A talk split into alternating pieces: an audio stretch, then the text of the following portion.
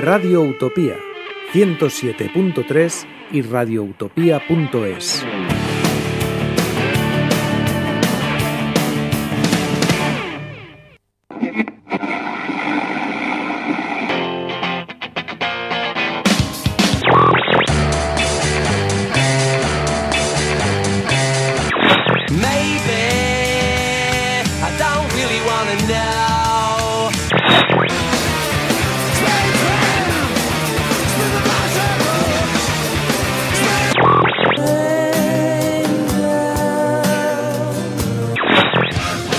Bienvenido a los 90. Todos los jueves de 6 y media a 8 de la tarde con Roberto Martínez.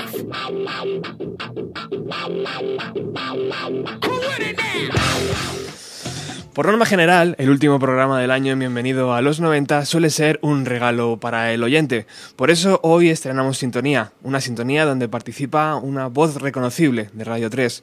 Yo digo que Virginia Díaz es mi hermana mayor porque siempre me echa un cable en todo lo que puede y además me descubre mucha música en su programa 180 grados.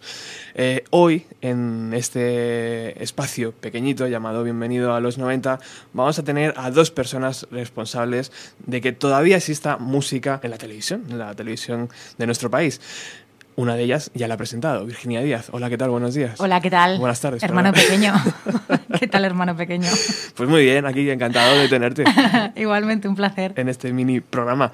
Y al lado de Virginia tenemos a la persona que con su forma de comunicar y su buen gusto musical nos empujó a muchos a colocarnos delante de un micrófono y, eso estamos haciendo el día de hoy. Paco Pérez Durián. El hermano mayor, el abuelo cebollero.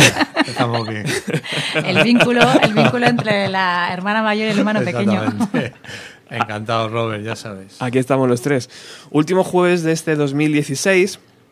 Estamos a punto de comernos las, las uvas eh, y yo creo que tenemos que agradeceros en la medida de lo que cada uno ha aportado a que todavía siga teniendo música, en televisión eh, de este país, ¿no? Entonces, mm, por ir directamente a hablar de, de, lo que va a ocurrir dentro de unos días, el año pasado en mi casa eh, pusimos televisión y estaban las típicas eh, típicas eh, conciertos de programados de televisión, de Telecinco, de Antena 3. Y sin embargo, en la 2 cambiamos y nos encantó lo que Cachitos hizo eh, el año pasado y nos quedamos ya con Cachitos toda la, toda la velada. Este año imagino que también hay, hay sorpresita, ¿no, Virginia? Sí, este año también hay tres horas de, archivo de cuando en la tele había música pero antes hay una hora de 11 a, a 12 con, con actuaciones en directo inéditas. O sea, que, se han grabado para especiales para cachitos. Y sí, son grupos de ahora haciendo versiones de, canciones de toda la vida, pero hemos conseguido 11 actuaciones nuevas para el archivo de Radio Televisión Española. Qué grande. O sea, que de 11 a 12 va a ser un programa de música, no va a ser un programa de archivo musical. Muy bien, y a partir de las 12 ya. Y a partir de las, las 12, sí, tres horas de archivazo para tenerlo de fondo y disfrutar como vosotros el año pasado. Pues yo creo que fue hasta Trendy Topic, ¿no? Imagino. Sí, sí, sí, sí.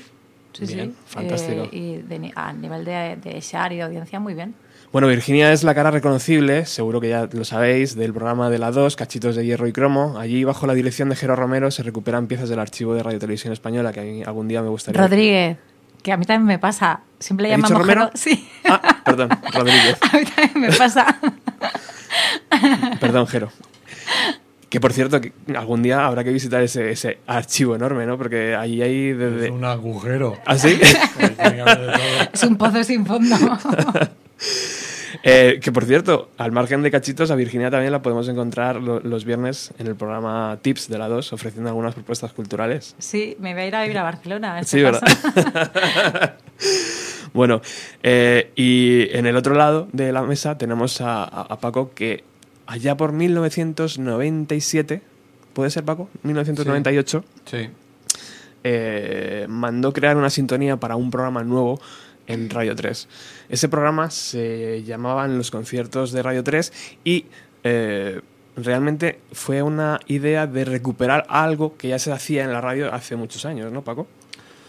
Sí, bueno, fue una idea de poner música en la televisión y de poner a la radio en la televisión e intentar que en esa cosa que algunos se creen y otros no, que es el EGM, pues Radio 3 tuviera un poco de presencia y no estuviera muerta. Pero vamos, básicamente por poner música en directo en la tele.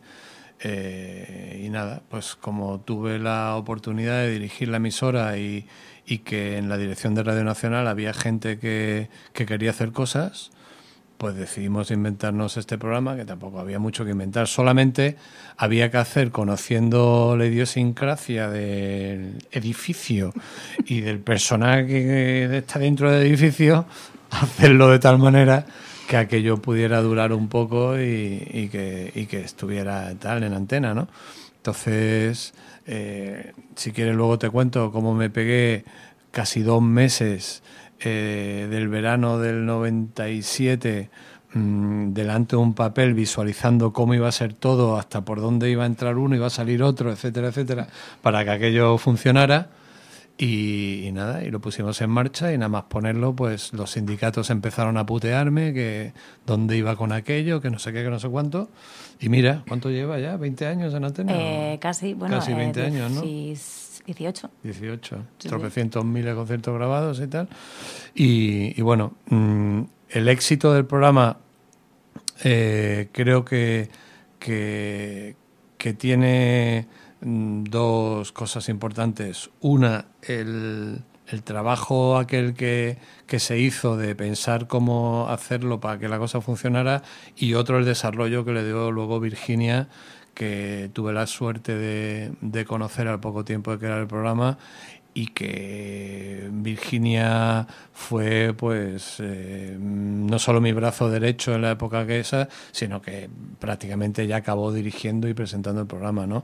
Y me consta que todavía lo sigue haciendo, aunque aunque yo hace de vez en cuando a lo mejor pongo la tele, ya no sé si lo ponen a las 2, a las 3, a las 5. Sí, la del horario sí, es, una, perdida. Sí, es un insulto, es un insulto a la música y tal que hace la Dirección de Radio y Televisión Española, que tiene ese programa, al final el programa se ha convertido en algo como la UNED en su época para Radio 3, ¿no? La justificación para que algo exista, ¿no? O sea, me consta que el programa le importa una mierda a todos los directivos de radio y televisión, pero si alguien se mete y dice que tenemos música en directo, venga, tío, no me jodas, a las dos y media de la mañana con 40.000 personas viéndolo, eso es música en directo, pero bueno, es la triste realidad. La única, la, salida ahora es que como lo cuelgan al día siguiente en internet, pues va mucha gente a ver los conciertos en, en la web. Entonces, si tienes un concierto que te, que te, parezca interesante, pues lo puedes ver ahí. Pero, pero sí que es verdad que lo de la. Bueno, es que tú lo sabes, lo del horario es una causa. Claro, esa fue mi lucha, fue mi lucha de principio, porque, eh, o sea, un programa como los conciertos de Radio 3, que tiene cero euros de presupuesto para pagarle a los que tocan, eh, mm, tienes que contar con, con, con, las compañías de discos y, y, con el esfuerzo de los que tocan, sus managers, etcétera, etcétera. O sea, no nos engañemos, llevar a tocar a un grupo a Prado del Rey de, tal vale dinero y ese dinero lo tiene que poner alguien. Y, y eso es una inversión. Entonces, si tú haces una inversión para que luego te vean 30.000, pues entonces llevas a los pichurris del Volga, no puedes, eh, o sea, una compañía, o sea, por eso, claro, yo me, yo me, me, mataba, nos matábamos por tener a Smashing Pumpkins o por tener a Lou Reed y tal y cual. Pero claro, ¿cuál era la forma de matarme? Yo iba allí a los, a los jefazos de televisión y decía, tío, me tenéis que poner 15 promos anunciando esto, primero, para que la gente lo vea y segundo, para que a la compañía le sea rentable hacer una inversión de puta madre.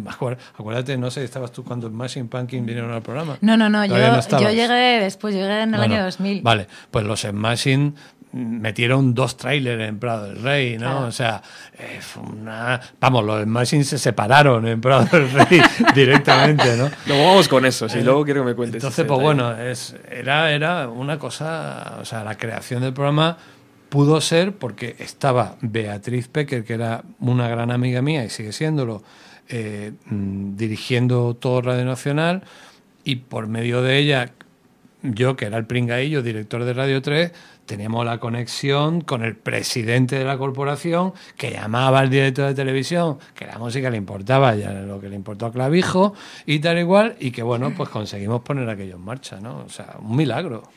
Y en todo eso que contabas llegó Virginia, ¿no? Que ese, ese, ese momento también quiero que luego le, le, comentemos. Tengo algún audio de Virginia en el año 2000 empezando a, a presentar conciertos. Bueno, yo, yo, yo, me acuerdo que Virginia, o sea, yo, yo creo que Virginia ya llegó cuando yo había dejado de ser director de Radio 3. Yo dejé de ser director de Radio 3 en el momento que cesaron a Beatriz Pecker. Pues ella me llamó por teléfono, me acaban de cesar y por rollos políticos de esos de, de, esa empresa y tal. Y automáticamente yo bajé al director de la Nacional y digo, bueno, pues si no está Beatriz, yo no quiero seguir aquí porque yo sé lo que pasa aquí. Es decir, si yo voy a estar aquí como un florero, paso que te cagas, me importa una mierda, ¿no? Entonces me quité del medio. Entonces me recluí, porque claro, en algún sitio me tenían que dejar, y entonces me recluí en lo que más me gustaba, que era ese caramelo que eran los conciertos de tele. Y por ahí aparece Virginia, que fue para mí, vamos, me apareció la Virgen. Pues fíjate a mí. bueno, imagínate a mí. Entonces conocí a una chica joven, inteligente, curranta y tal, y, bueno, pues eh, hice todo lo posible por, por porque se quedaran los conciertos, lo conseguí y, bueno, ha sido una suerte para esa empresa tener a alguien como Virginia, ¿no? A, la prueba, eh, a las pruebas me remito. Además me acuerdo que me llamaste para decirme que ya estaba todo ok en Navidad. Me dijiste que se me había adelantado el regalo de Reyes. Ah, sí, me acuerdo. ¿ah, era, sí? sí, era como un 22 o así. La verdad es que fue muy guay porque también estaba Lara López que hizo un currazo. Sí, bueno, Lara, que es muy curranta. Lara, fundamental. Y, y, la verdad es que yo lo recuerdo con muchísimo cariño, me lo pasé muy bien. Y aquella, y aquella ¿cómo le llamaba yo? A Chuzi, nuestra amiga eh, Aquella colega tuya, Chusi, eh, Chuzi, que... Ah, Blanca. A Blanca. Blanca. Marciano. Eso, Blanca, que debe andar por los informativos de Antena 3 o algo, sí, está en Barcelona. Está, en Barcelona. está en Barcelona. Sí, eh, pero está en Antena 3 haciendo, Todo, lo que llega allí de, de, política y demás a Barcelona. Qué guay. sí, también era una tía súper válida. pero vamos, yo, yo tenía claro que a Blanca le iba más el rollo... Más informativo. Más informativo, más tal y cual. Incluso por el tono de voz, sí, fíjate. Yo creo que ella la conexión con la música y el pop no lo tenía. Tú sí lo tenías, tú a ti sí te gustaba. Y...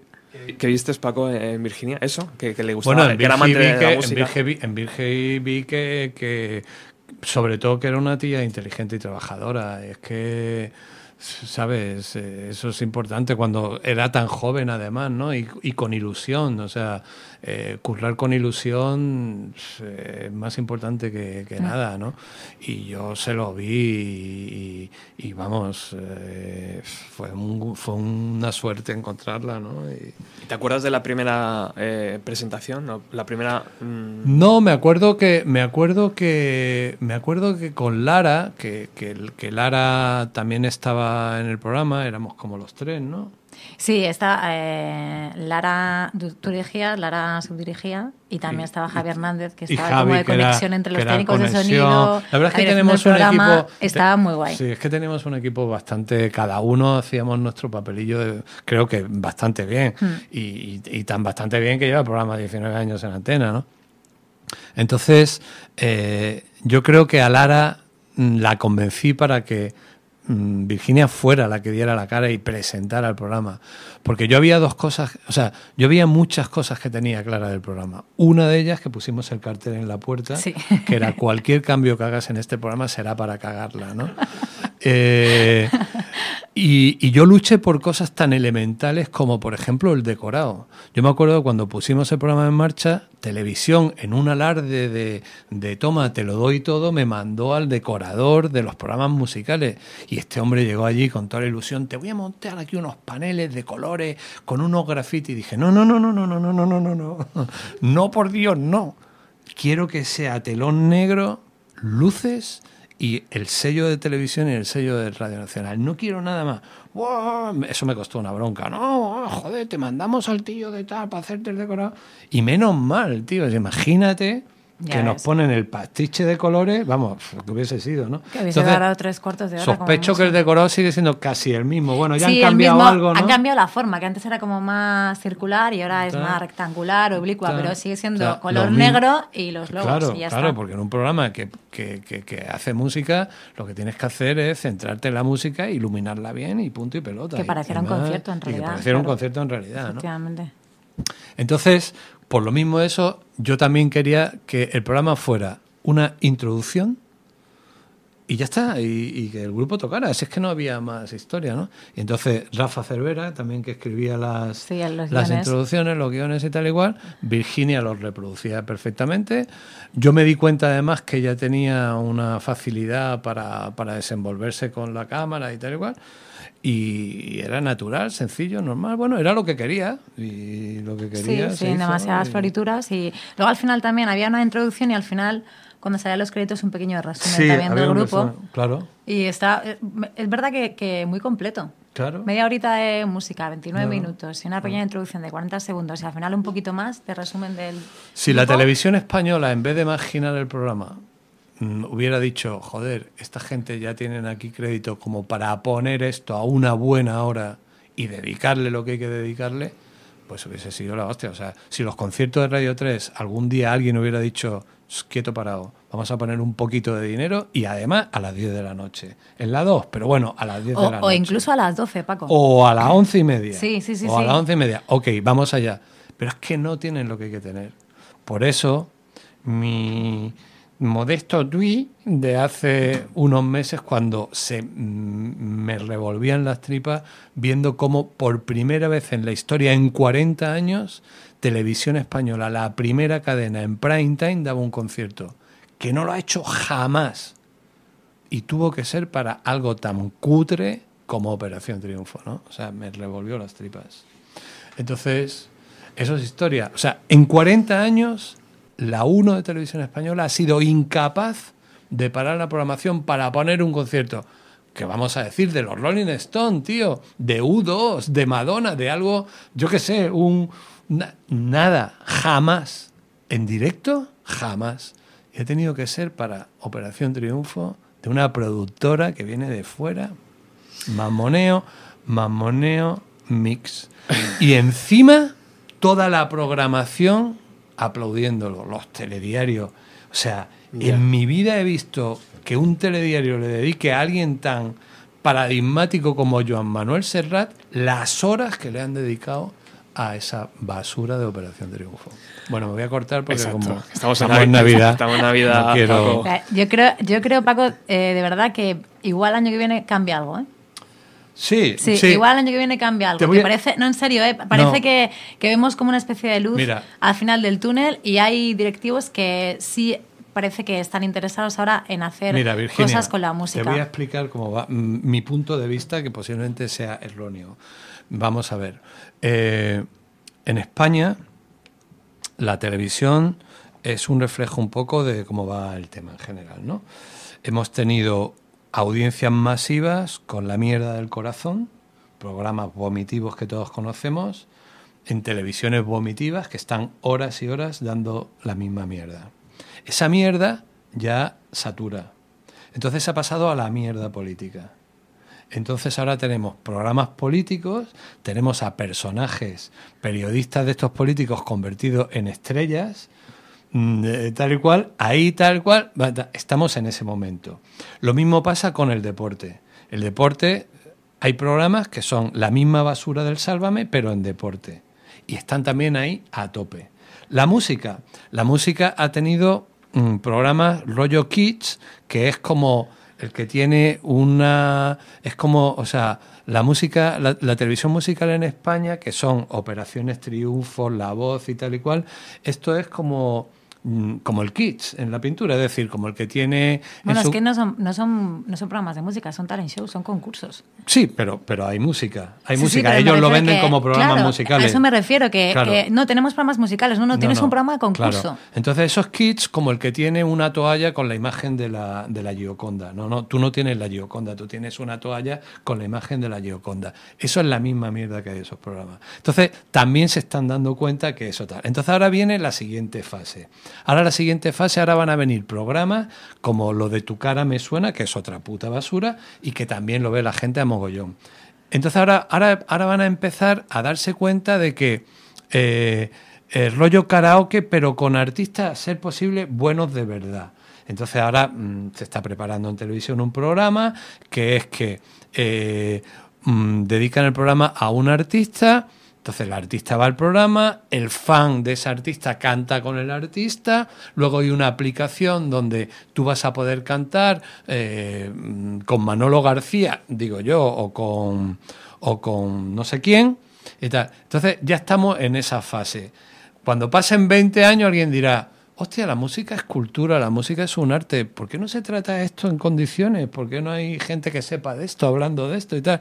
Y entonces dirán, no, esto ya se hacía en la televisión francesa y en la BBC hace 50 años. ¿Sabes que había un programa de que había un tío que se llamaba Joel Holland que hacía tocar a cinco artistas distintos y que no se cortaba en poner a un tío con 80 años tocando con uno con 20? Ah, no me digas, pero si pones a un tío de 80 años tocando con uno con 20, la audiencia no se cae. ¡Ah, no! Ese programa sí que es una maravilla. Entonces, aquí, aquí faltan, pues eso, aquí vamos, eh, estamos, o sea, este, este, este análisis que he hecho es mi, mi, punto de vista, que es, posiblemente esté equivocado, ¿no? Pero es como lo veo. Entonces, esperemos que sí. Nos vamos acercando, nos vamos acercando al poco a poco al que un día alguien diga, tenga la brillante idea de, coño, un programa de música, eh, tal igual. Mm, pero el rollo es que la música mm, no vende. Ese es el rollo que siempre te dicen. Eso lo tienen como un mantra, lo de la música no interesa, la música no interesa, la música no interesa. Yo creo que, que ahora están empezando a ver que se interesa. Claro, pero una televisión pública, pero es que una televisión pública es que te da igual que interese o no interese, es que es que tienes que hacerlo, o sea, tienes que hacerlo. y, y, bueno, y, y, el desprecio de la televisión pública española a la música es tal. Lo que hace Virginia mm, lo hace desde Barcelona y es un milagro, es otro milagro, porque en Barcelona hay otra forma distinta de trabajar, hay otra forma distinta, hay otra ilusión por hacer cosas. Pero esto, vamos, los que conocemos el tema, bueno, hay cosas históricas de esta, ¿no? De, de tener a... Eh, bueno, a mí, me, a mí me pasó en los conciertos de Radio 3, joder, yo llamé a Jackson Brown, que era amigo mío, le hago tocar eh, eh, Stay, que llevaba 20 años sin tocarla, la toca el tío haciéndome un favor y el nota del realizador había apagado las cámaras porque le había llegado la hora de tal y cual, ¿no? Casi me quiero tirar de cabeza contra el suelo de tal y cual, ¿no? Entonces, esas cosas pasan. Bueno, recuperando los conciertos de Radio 3, eh, vamos a escuchar, si os parece bien, a Virginia en, el, año 2000. Virginia no quiere escucharse, está harta de escucharse. Yo, yo, creo que lo hace bastante, bastante bien. Vamos a escucharla y ahora seguimos. Un personaje mítico visita hoy nuestro escenario. Se trata ni más ni menos que de Sylvain Sylvain, miembro y fundador de los New York Dolls. Músico en solitario y miembro también de los Criminals a finales de los 70, Sylvain se ha convertido ya en toda una referencia para los amantes del buen rock callejero. Hoy los conciertos de Radio 3 reciben a esta leyenda viva y sus canciones. Un aplauso pues para Sylvain Sylvain. ¿Qué te dice la cabeza cuando te escuchas? Que, que, los tenía aquí de corbata. o sea, yo creo que no me salía ni la voz. muy bien. era uno de los primos, estaba así como toda tiesa. Y eso, me aprendía los textos que me pasaba Rafa Cervera y lo soltaba, pero estaba como. Madre mía. Claro. Pero me, traen muy buenos recuerdos, ¿eh? Claro. muy bien. Sí, sí, sí, me traen buenos Año 2000. Me acuerdo además perfectamente de ese concierto. ¿Sí? Mm. Oye, Vicky, ¿te acuerdas de cuando vinieron Mus? Sí, sí, es uno, es uno de los que le he dicho esta mañana a Roberto cuando me ha preguntado, que fue una pasada. Mm. Claro. Fue una revolución. A mí me lo ofrecieron y casi nadie conocía el grupo. Aquí nadie. Nadie. Nadie. Y, y dije, ¿cómo? Pero que vengan cagando, hostias. Y entonces, como no podía ser de otra manera, Televisión puso un problema. Y es que ese día, como no estaba previsto, no había público. Es cierto, es verdad, no había público ese día. Y yo dije, pues sin público, sin público, que vengan. Y mira qué pedazo de regalo tienen ahí guardado. Fue una pasada. y creo que además Matt Bellamy, por lo que le, le leí en algunas entrevistas mucho después, Dijo que guarda un muy buen recuerdo de los conciertos de Radio 3, que fue debió ser una de las primeras veces que, vino a España. Claro. Y creo que guarda un muy buen recuerdo y fue una pasada, ¿eh? De mm. bolo. Bueno, fue acuérdate que estuvimos, yo me acuerdo que estaba viendo y dije, bueno, este grupo, este grupo va a llegar, pero a donde quieran, ¿no? Porque eran y en, un cañón. 10 minutos lo consiguieron. Un cañonazo de grupo, ¿no? Pues yo no sé, imagino que no había gente, pero yo te puedo garantizar que estuve ¿Tú estuviste en ese concierto? ¿De público, sí? Sí, sí. Joder, Robert, tío. Sí, sí. Cuando entrar en Prado del Rey parecía que era muy, muy complicado, pero mm, allí que... De hecho tengo el CD firmado por ellos, Pero, ¿sabes? Robert, ¿pero qué tienes? ¿14 años o qué? Joder. ¿Ahora dices? No, digo, aquel día, digo, aquel día, en aquella No, época. que sería bueno, 15, 16 a lo mejor. Era 2001, ¿eh? Joder. 2001. Era Pues, mayo de 2001. ¿Cómo te escondiste, tío, Sí, allí? Sí, sí, sí, pues era yo no me mayo de escondí, yo 2001.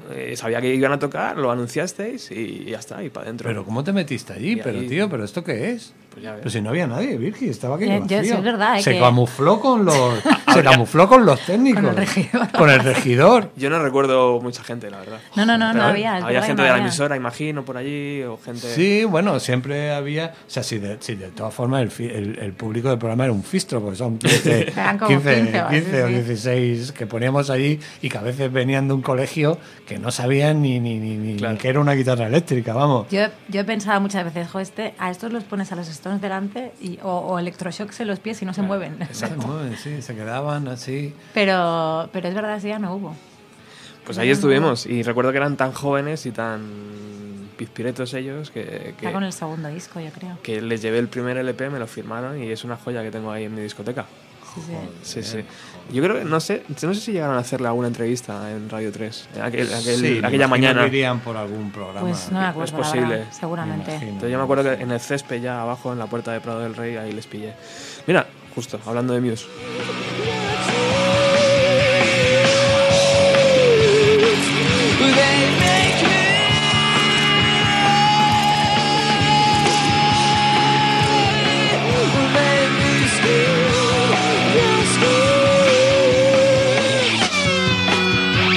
Imagino que cuando alguien tiene, cuando tienes delante a un grupo así tan joven, con tanta capacidad, dices, nah, estos van a llegar seguro, ¿no? O sea, estos Sí, además, británicos... Yo creo que como a los dos meses o así tocaron en la Riviera, que lo reventaron. Cuando la Riviera, el aforo era como de 2.500, no como ahora. Y después rápidamente fueron al FIP, cabezas de cartel, pero en menos de un año, ¿eh? Claro, Sí, sí. se les veía venir desde, desde lejos.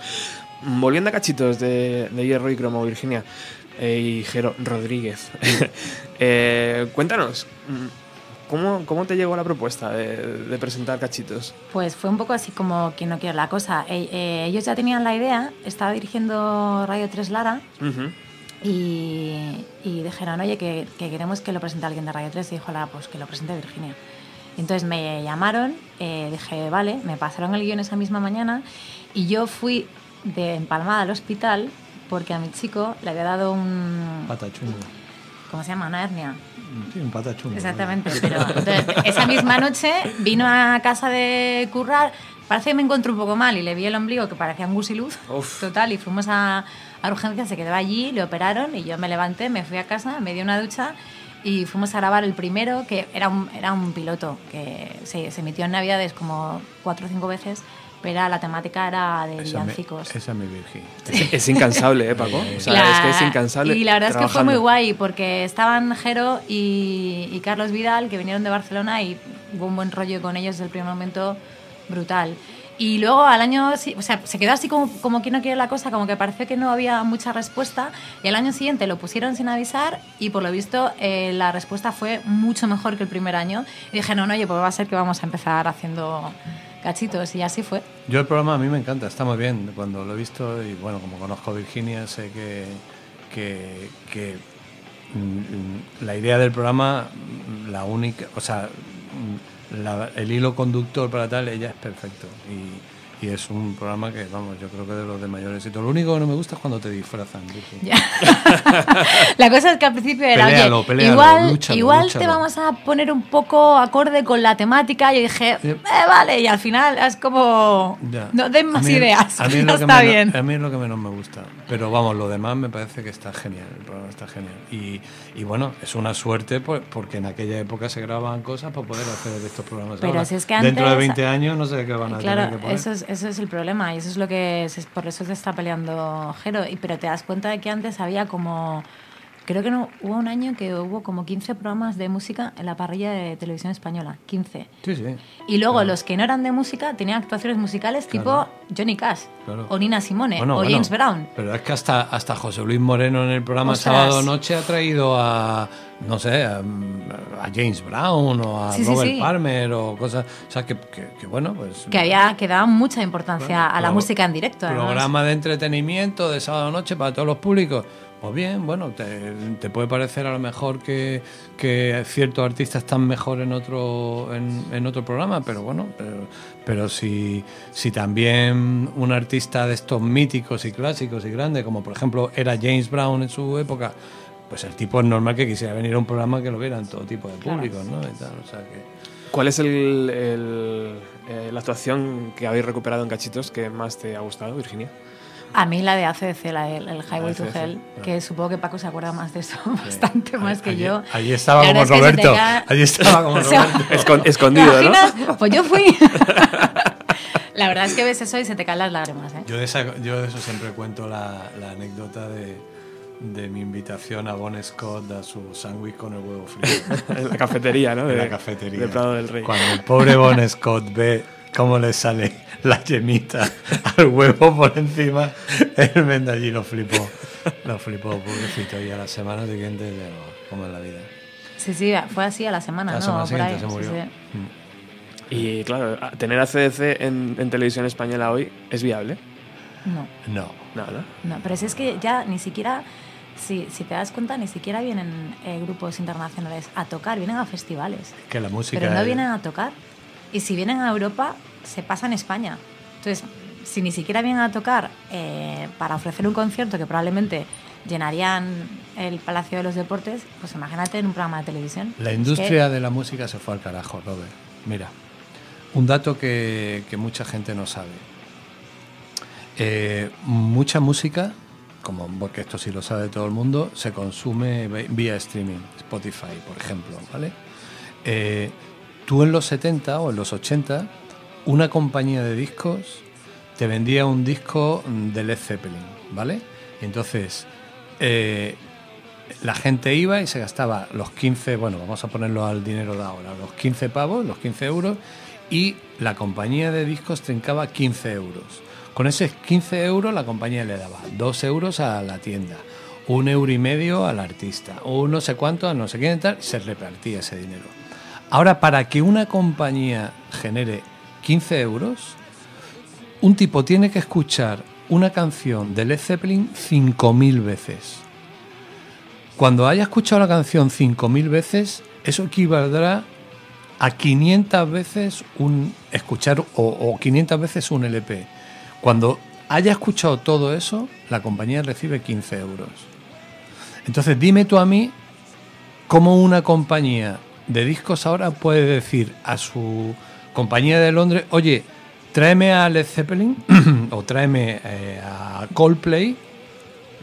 Yo corro con los gastos del viaje, yo los tengo en España tres días porque voy a grabar un programa de televisión suponiendo que lo hubiera, que lo va a ver un millón y medio de personas, suponiendo que lo vieran, ¿no?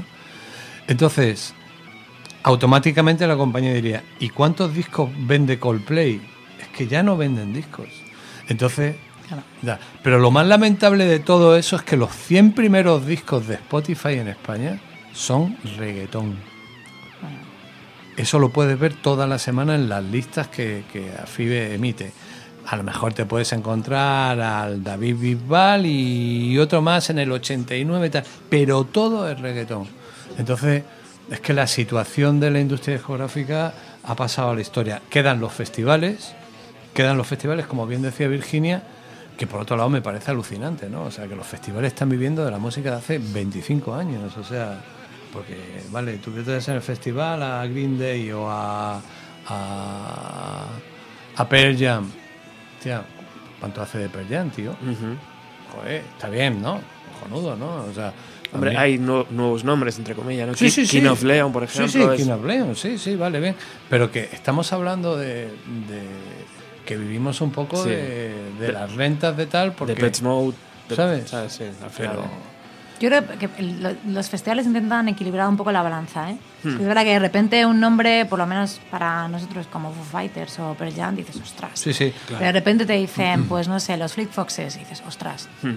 A mí también me parece una pasada. O los británicos, los DXX. Pues mola. Entonces yo creo que más o menos lo van equilibrando para compensar y supongo que también para atraer a, todo tipo de público. Y, y, y, yo soy de los partidarios de, poner en un festival mezclando a todos esos grupos que tú has dicho y aquí nos Leon a, Neil Young y si es posible a, yo qué sé, a Brian Wilson, ¿no? O sea que, que, que tiene que haber de todo, ¿no? Pero que la realidad a nivel discográfico para sustentar lo que hablábamos de un programa de televisión, como traer a un grupo como ACDC en aquella época, es que es imposible, porque ACDC vino en aquella época porque había un mercado potencial, había programas de radio que poníamos esa música y había una posibilidad de que eso explotara mucho más, como explotó, evidentemente, ¿no? Fíjate lo que ha sido ACDC en España, ¿no? Pues como, como en todo el mundo. Y fíjate que yo en aquella época hacía el búho y éramos el único programa que ponía CDC. Que era el único programa que ponía CDC. Y, y, y ACDC vinieron a España y metieron 5.000 personas en el pabellón de deporte de Real Madrid y otras 5.000 en el Montjuic de Barcelona, ¿no? Y, era una cosa absolutamente underground. O sea, Entonces fueron a televisión pues porque la compañía los calzó, pero realmente televisión se lo hizo pagar. O sea, los tuvieron hasta las 10 de la noche. O sea, antes era mucho más importante. Eh, Mira, ahora que dices esto, hay otra anécdota que creo que también le pasó a, a Blur, porque hay una actuación de Blur tocando el Park Live y está bien volaban con un careto hasta aquí. Que salió en cachitos y el guionista dijo: Es que por lo visto le tuvieron no sé cuántas horas antes de actuar y, salió con una cara de. Esa, eso es, eso es. Y salió con una cara de. Voy a mear la canción Exacto. Bueno, ¿eh? acuérdate, acuérdate, ahora te voy, a, contar uno de nuestros programas. ¿Te acuerdas que me gustaban unas tías neoyorquinas que se llamaban Le Tigre? ¿Eh? Sí, me acuerdo, me acuerdo. Vale, vale. 2004. Mira si se acuerda. Nos matamos para que vengan, vienen, y entonces teníamos un realizador que cuando, cuando las que actuaban eran chicas o era un grupo con una chica, entonces el tío hacía su show. Su show era, él se hacía el importante, dando una vuelta, que si las cámaras, que si la altura, que si tal cual. A mí me llevaban los demonios porque sabía que eso no servía para nada, que lo que el tío estaba era allí pavoneándose de su... eso. Entonces, en este caso, tiene a las chicas ahí una hora ensayando para nada y encima, para colmo, uno de los cámaras se empieza a fumar en el plató y echándole el humito allí. Bueno, el tío estaba con la cámara a medio metro de una de las chicas del grupo, ¿no? Mm, no había nada más que ver las caras de las chicas educadísimas, que en una condición normal tenían que haber dicho, mira, ¿sabes quién va a grabar aquí, no? Mm, pues eso. Hasta luego, Luca. Y tal, fuimos al man, fui, yo fui a, yo fui al productor del programa que era un tipo bastante sensato que luego ascendió y se convirtió en uno de los jefes de la producción televisiva de los últimos años. Y le dije, tío, por favor, ¿qué hace ese tío fumando ahí? Que se va a ir el puto grupo. Me dijo, Paco, déjalo, es que es el del sindicato y no le puedo decir. Pero yo creo que se lo dijeron ellas. Se lo dijeron ellas muy sí, claramente, oye, por favor, mira, es que para la voz y el tipo lo apagó y ya está. Pero sí se lo dijeron ellas, lo que dice Paco, ¿eh? como muy natural. Qué falta de respeto a tu trabajo, a tu televisión, a tu programa. y eso, lamentablemente, mm, bueno, una, anécdota histórica. Me imagino que esto ya habrá mejorado, ¿no? Sí, claro, se puede fumar. ¿Eh? se, puede, fumar. ¿no? ¿no? no, no, y aparte que ahora. En aquella época tampoco se podía fumar, pero bueno. En el plató nunca se ha podido fumar, es verdad, por sí, una cuestión de riesgo. Claro. Pero es verdad que la, que, que la gente que estará en el programa se implica bastante, ¿eh? a nivel televisión, a nivel radio, se implica bastante y, yo creo que todo el mundo sale muy contento. Y ¿Quién es el realizador ahora? Se llama Javier Jado. Claro, será otro, y, mundo. Sí, y la, y la verdad es que eh, todo el mundo está muy contento con el programa, le gusta mucho hacerlo y lo tienen como su caramelito y lo disfrutan y, funciona bien. ¿eh? Vamos a escuchar a Le Tigre en los conciertos de Radio 3. Oh, ¡Qué bueno!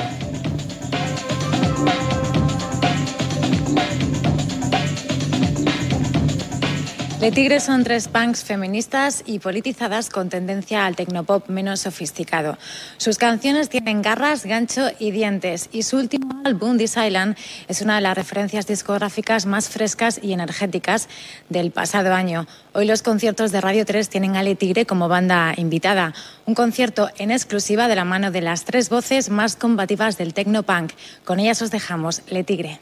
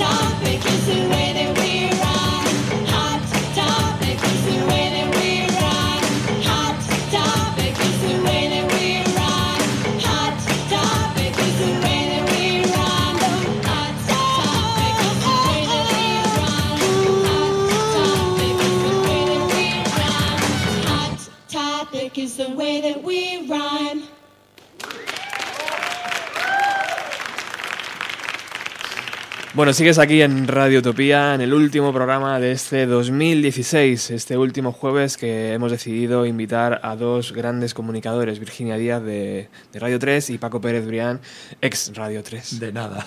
de Radio Nada. Radio Utopía. Bueno, eh, ¿te recuerdas, eh, recordáis eh, el primer artista que pasó por los conciertos? Evidentemente sí, ¿no? Claro. ¿Por qué fue Rosendo el, elegido? Pues porque Rosendo, mm, en mi vida tengo muy buenas anécdotas con él, porque Rosendo he convivido mucho, mucho tiempo con él en giras, en tal, porque me parece un artista íntegro y cojonudo y porque sabía que que si le pedía ese favor me lo iba, me lo iba a hacer y, es difícil encontrar un artista de la categoría de Rosendo que mm, quiera ir a un programa que empezaba siendo muy pequeño para, su dimensión, ¿no? Entonces me hizo ese favor y le hizo un gran favor al programa, ¿no? O sea, porque, porque bautizar un programa con alguien con la categoría de Rosendo y con la personalidad de Rosendo y con la trayectoria musical de Rosendo, pues fue un lujazo. ¿Y había alguna directriz, Paco, de que, eh, por ejemplo, un artista que tocara en los conciertos no podía volver a los conciertos? O sea, que tocara solo única no, vez. No, no, no, Los conciertos, los conciertos, como te dije antes, eh, yo los inventé eh, dándole muchas vueltas a mi cabeza. Una de las cosas básicas que tenían que tener los conciertos de Radio era un buen sonido. Entonces, Radio Nacional tenía una buena mesa de mezcla profesional que la tenían como oro en paño y que la cuidaban tres técnicos, que era como suya, porque allí no tocaba, pero eh, tal, pero joder, no era suya, era de tal. Pero bueno, gracias a ellos esa mesa existía, que era una mesa NIF, que todo el que se dedica a la música sabe que ha sido una mesa donde se han grabado millones de discos, hoy día ya se graba de otra manera, pero tal. Pues una mesa que te permite eh, recoger el sonido en directo y luego hacer una postproducción y mezclarlo y que, y que o sea, tú a un artista de nivel le llevas a una televisión y le tienes que garantizar que, que, va a sonar de puta madre. No solo eso, yo garantizaba que el técnico del grupo hiciera la mezcla, que me parecía lo coherente, algo que, en una televisión no puede tocar, porque, ah, ah, ah, ¿cómo que no puede tocar, tío? Si tú traes al técnico de, de, de ¿cómo no va a mezclar a Lou Reed, tío? Si es lo suyo, es su, es su, es su y eso lo conseguimos porque, porque estaba la mesa allí, nos costó esto que te he dicho, ¿no? De puteos por los sindicatos, de tal y cual, y gente que le jodía. Había, me acuerdo, uno muy tal que le molestaba que llegara el guiri, que mirara a la mesa, que había con las barbas, eh, tal y cual, tal. Pero claro, eh, era la única forma de que un artista de nivel dijera cuáles son las condiciones técnicas para tocar en directo en la televisión española. Oye, hay una mesa NIF de treinta y tantos canales, tal y cual ah, bien, de puta madre, ¿no? Mándame el rider, bum, bum, bum, bum, lo veía y tocaba, ¿no? Entonces, eso era... Por, y esa mesa estaba allí para la música clásica, nunca para el pop. O sea, es que lo que hicimos con ese estudio fue reconvertirlo en un plato de televisión para hacer para hacer lo que hicimos. O sea, fue una gamberrada que a los puretas de allí les sobrevino. Vamos, los sindicatos dijeron que se caía, que se podía hundir el estudio, que íbamos a destrozar no sé qué, que no sé cuánto y tal. Pero claro, como en aquella época teníamos eh, mando en plaza, pues te tuvieron que joder y el programa se tiró para adelante. Y luego ya como el programa se convirtió en algo que algunos directivos utilizaban para decir, sí, sí, sí, tenemos música en televisión, aquí la tiene, pues ahí está el programa, casi 20 años en antena. Sí, sí, en 2018 era 20 años, pero es verdad que es lo que tú dices de la mesa, de hecho, cada vez que veían esa mesa la gente flipaba. Por cierto, ¿sigue esta? ¿Se sigue haciendo? Ahora ya hay otra mesa. bueno, me eh, parece normal. No tengo, o sea, no, soy completamente ignorante en cuestiones técnicas, pero. Pro Tools y tal y cual, Sí, pero igual, ¿eh? La gente va y alucina con la mesa. Con la mesa. Y, y, es verdad que los técnicos dicen, oye, pues me parece bien que venga el técnico de sonido del grupo tal está aquí con nosotros y entre todos, y luego al final el técnico de sonido del grupo, que es el que controla el sonido del grupo, se encarga. Es que, es que, eso es una cuestión de respeto. O sea, si tú traes a los Smashing Pumpkins o, o, hoy, si hoy trajeran a los King of Leon ahí, es una cuestión de respeto que tú dejes a los King of Leon con su técnico para que haga su sonido.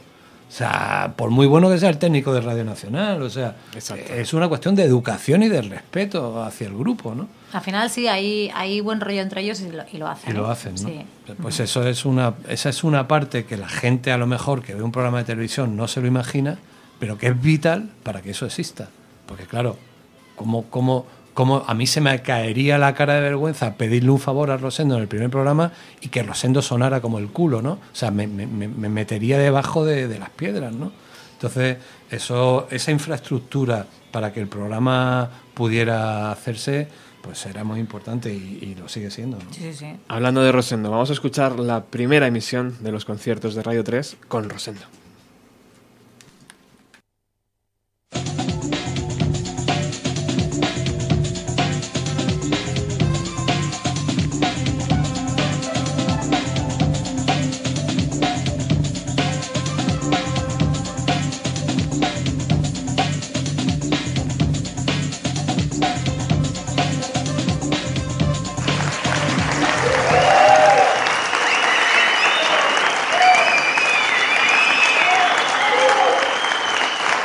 ¿Cómo estáis?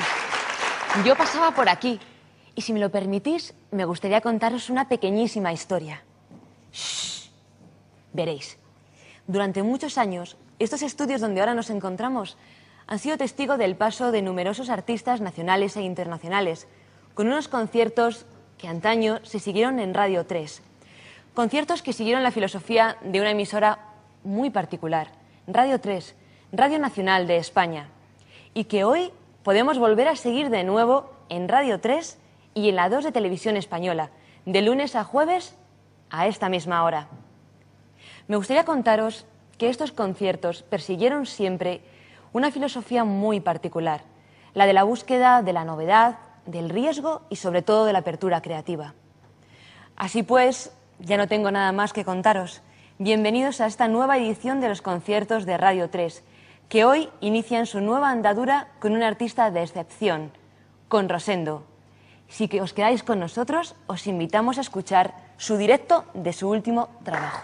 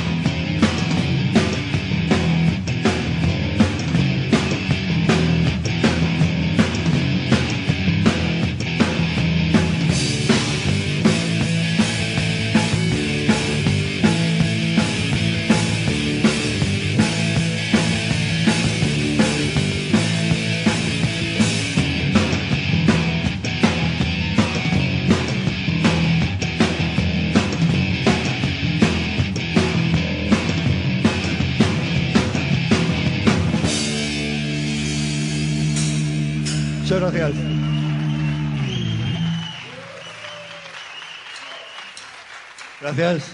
Bueno, es un placer estar, estar en este primer concierto de Radio 3 en directo y para mí doble, doble gracia porque voy a presentar los temas de mi último disco que se llama A tientas y barrancas y vamos con uno que se llama Échale coraje.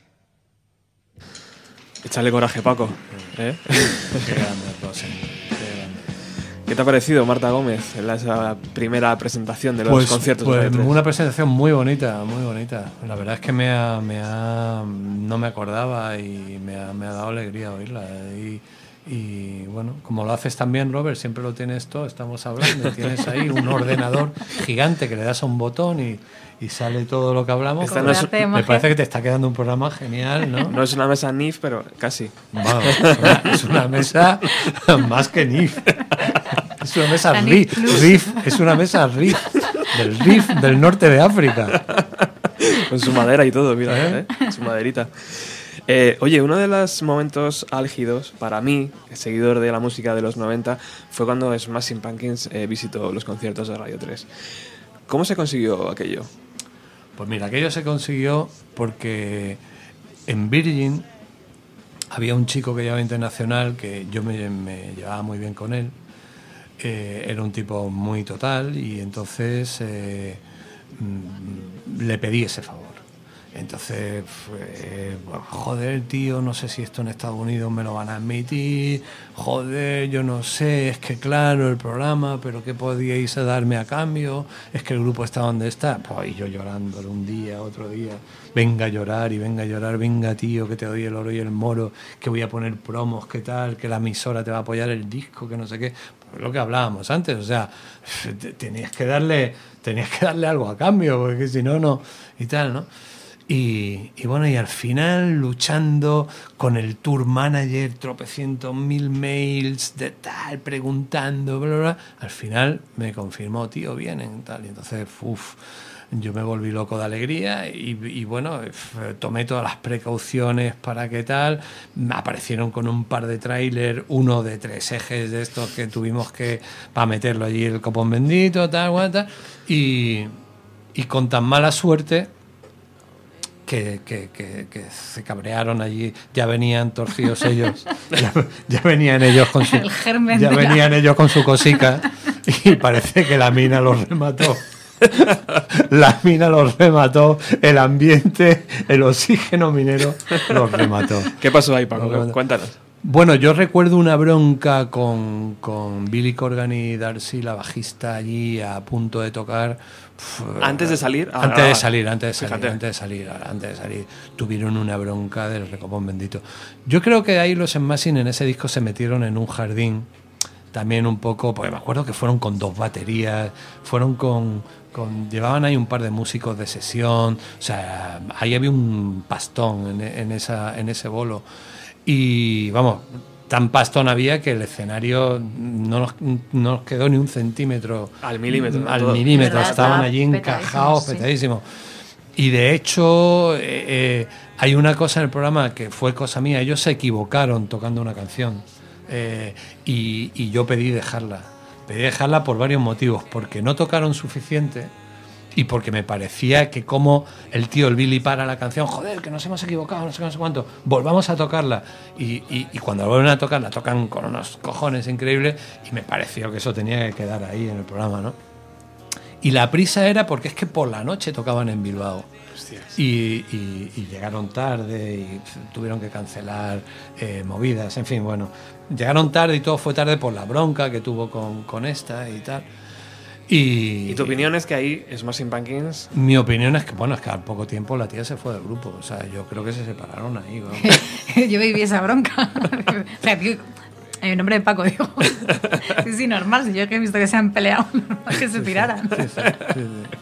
fue, fue yo, hombre, yo luego cuando se fueron y, vi que teníamos el programa grabado, que el realizador no le había dado por irse a su casa o algo y tal y cual, o que había grabado otra cosa al, al, pipa que guardaba la guitarra.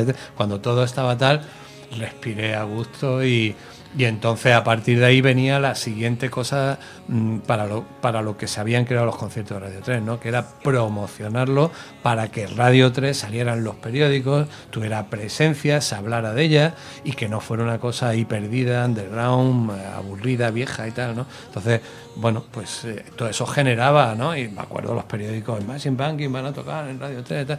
era un revulsivo, todo, era, todo sumaba. O sea, cuando tú haces eh, esas operaciones, para un medio de comunicación todo suma, lo pones un poco ahí en el candelabro y estás ahí. Entonces, también recuerdo que por esa época empezamos a retransmitir conciertos en directo y entonces yo conseguía páginas de publicidad en los periódicos. Entonces, que me acuerdo que me vino alguien de la SEM y dijo, pero tío, ¿qué coño estás haciendo para que el país te saque una página todos los jueves, todos los viernes?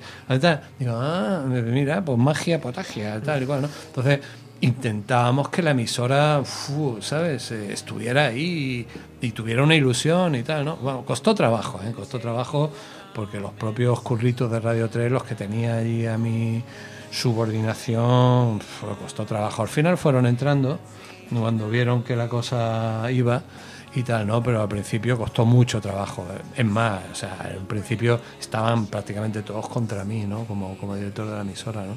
¿Y qué te pareció eh, vivirlo así en, primera persona, Paco, lo de Smashing Pumpkins? El, concierto ya como fan.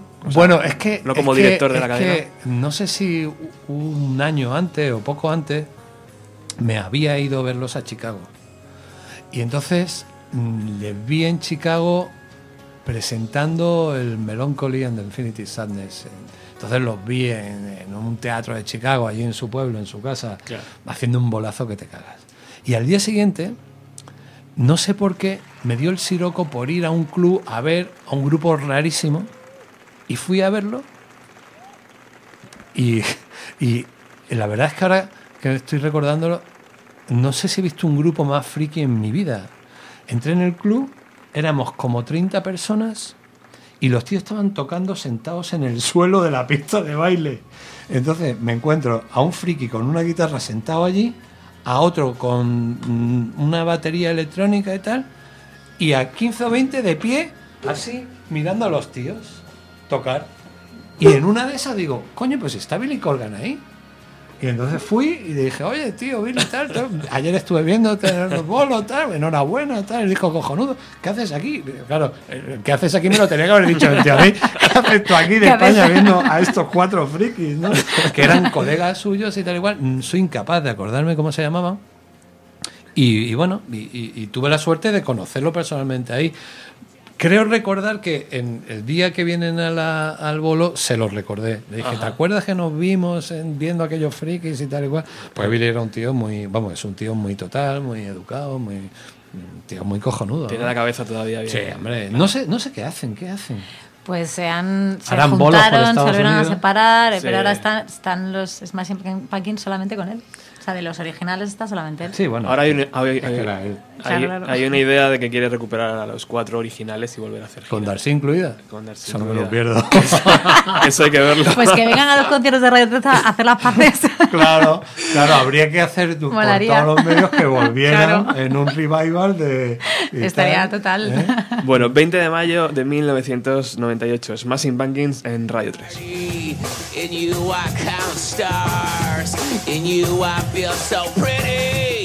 You I taste God. You I feel so hungry. You I crash the. We must never be apart.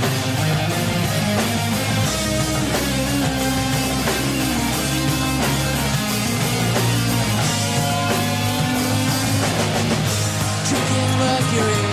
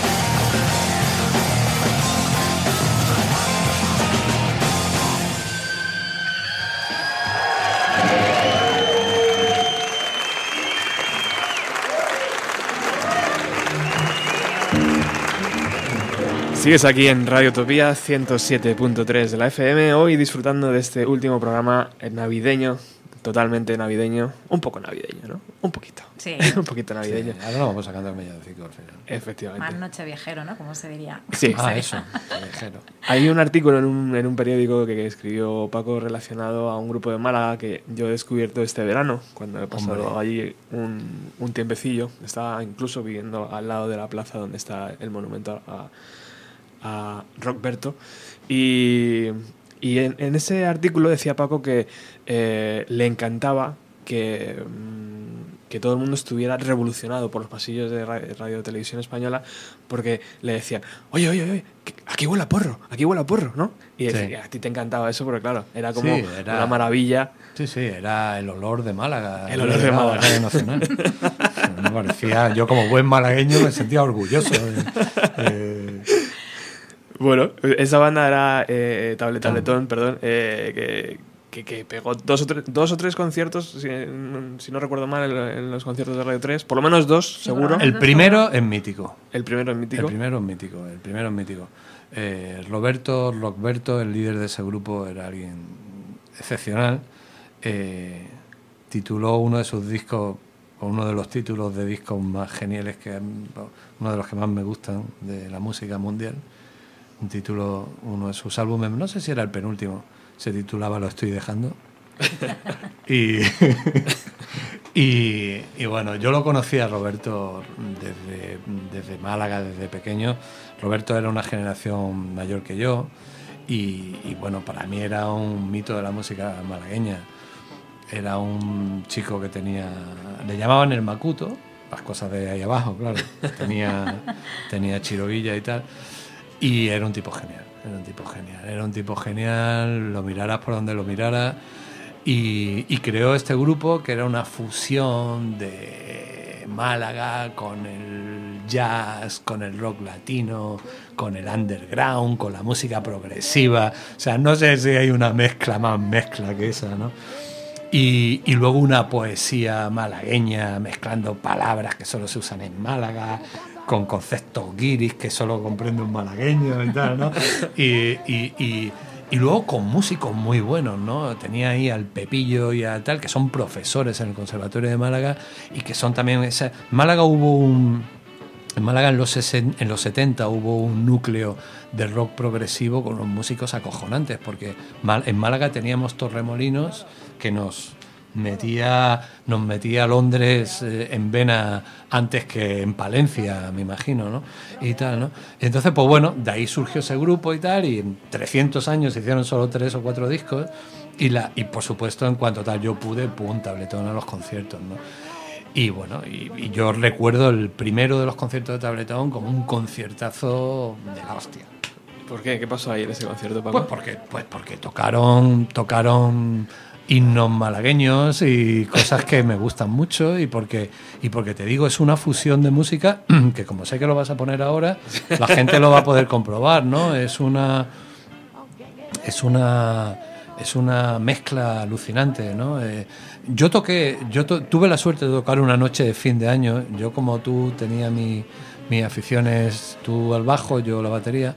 Por cierto, a ver si ya de alguna vez Virginia de cantante o de guitarrista bien. hacemos Bien, bien. un trío que ya va siendo hora y tal. Y entonces eh, un- una noche de fin de año, creo la última vez que toqué en público en mi vida, yo era muy malo, pero bueno, de vez en cuando tocaba. eh, formamos el grupo y buscamos a, a Roberto, que en aquella época no estaba haciendo nada, y, y vino de cantante, ¿no?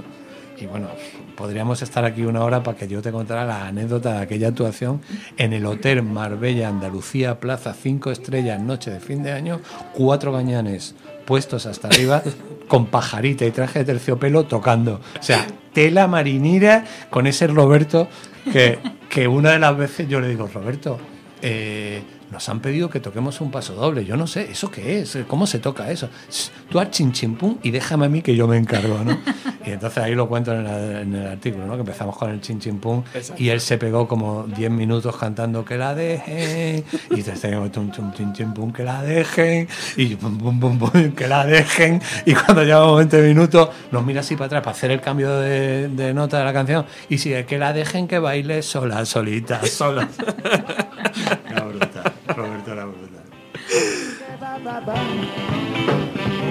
Solo, rodeado, todos los lados. Sentiremos, sí, lo que queremos, sí, lo que.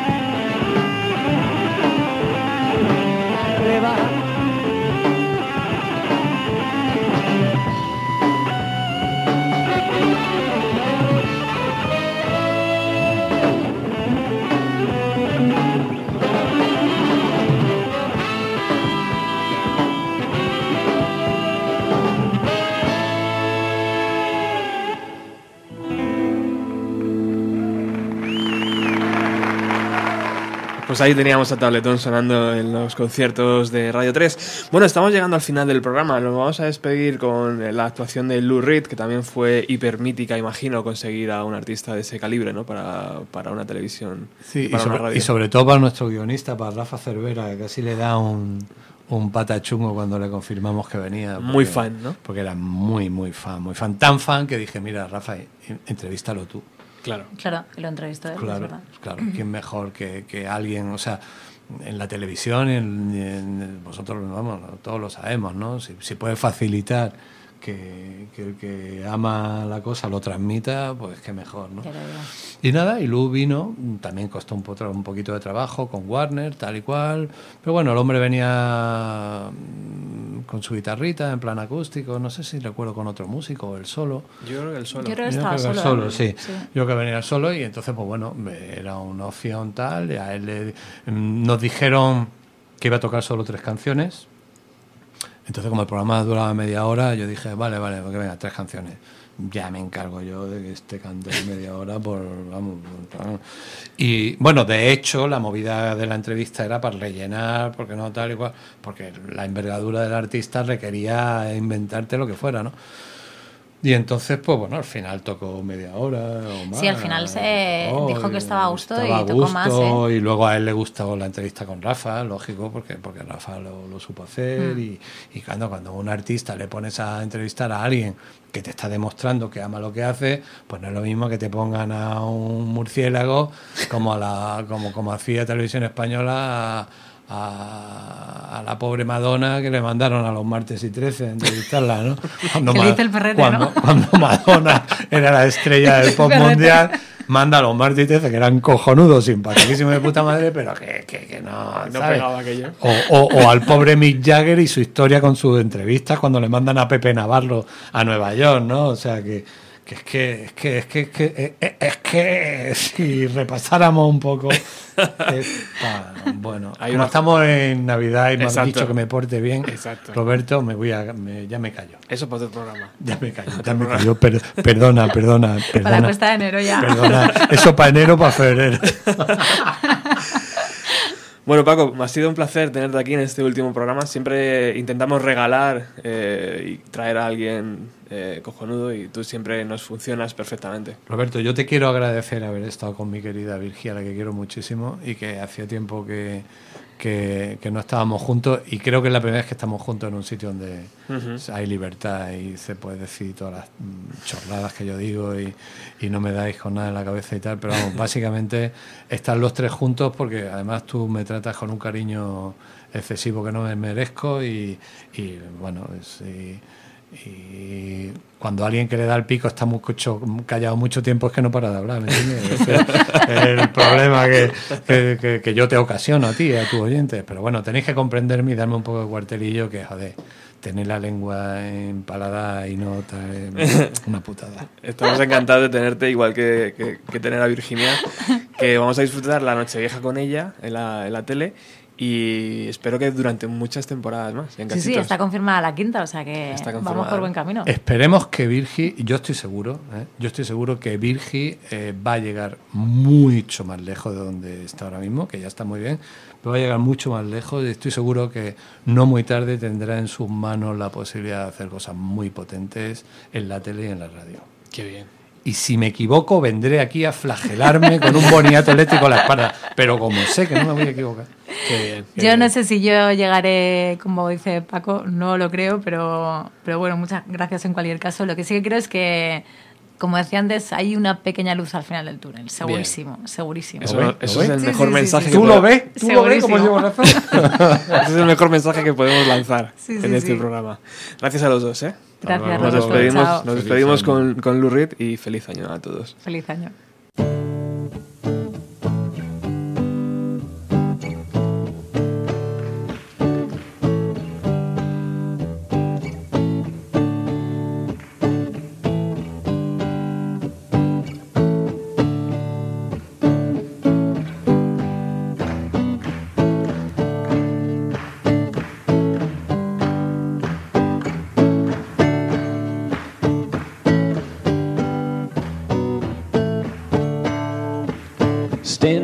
Corner,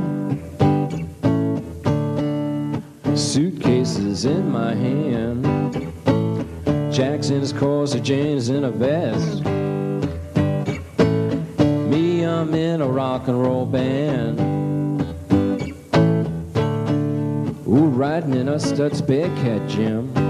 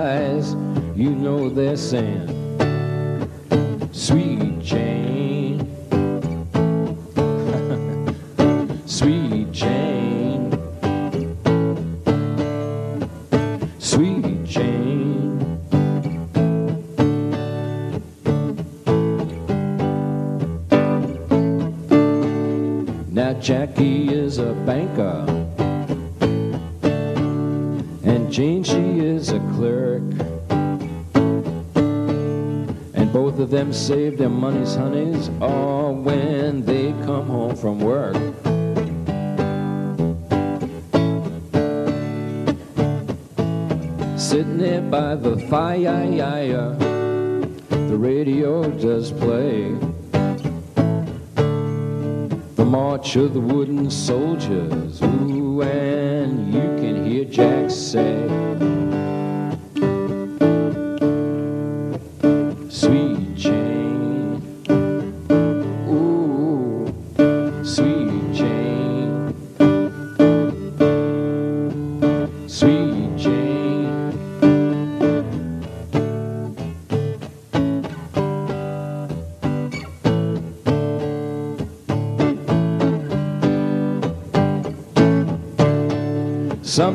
like to go out dancing,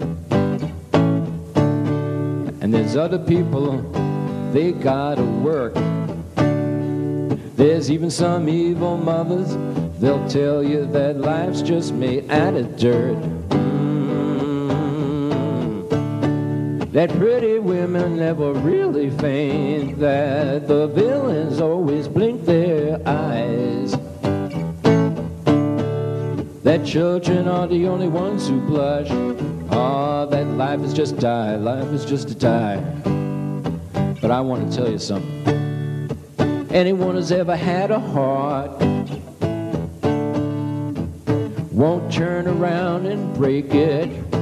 And anyone who's ever played a part, they won't turn around and hate it because they're saying,